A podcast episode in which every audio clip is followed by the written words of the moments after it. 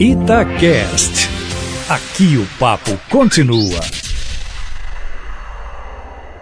Para quem não sabia, agora e fique sabendo. Desde dezembro de 2019, o Brasil já dispõe de uma nova polícia, a Polícia Penal. Foi aprovada pelo Congresso Nacional a emenda constitucional número 104, de 4 de dezembro de 2019, que altera o artigo 144 da Constituição Federal, criando as polícias penais federal, estaduais e do Distrito Federal. Está estabelecido que essa nova polícia terá como principal atribuição a segurança dos estabelecimentos prisionais. E o preenchimento do seu quadro de servidores será feito exclusivamente por concurso público. As implicações práticas dessa mudança institucional não são poucas, e a principal delas diz respeito à eventual retirada da Polícia Civil e da Polícia Militar da custódia de presos. Essa realidade, infelizmente, está presente ainda em diversos estados brasileiros.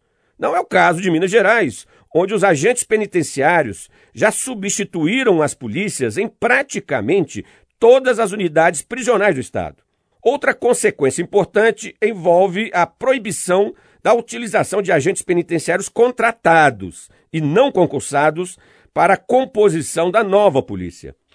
Os contratados ainda compõem parte expressiva desse segmento de vigilância no sistema prisional brasileiro.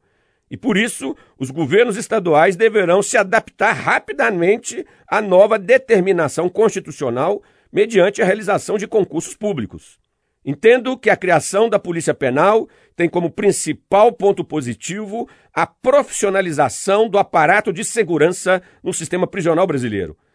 Carreiras serão criadas, assim como cursos de formação e capacitação dos novos policiais.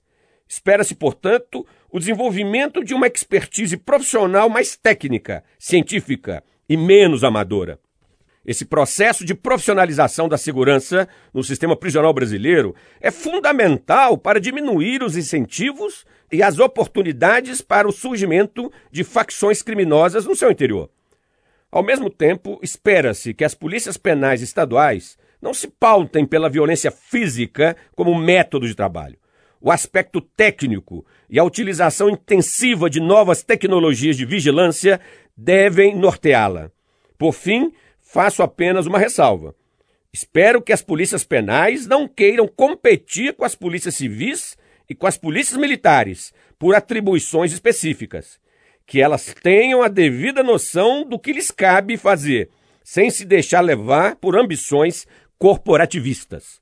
Luiz Flávio Sapori, para a Rádio Itatiaia.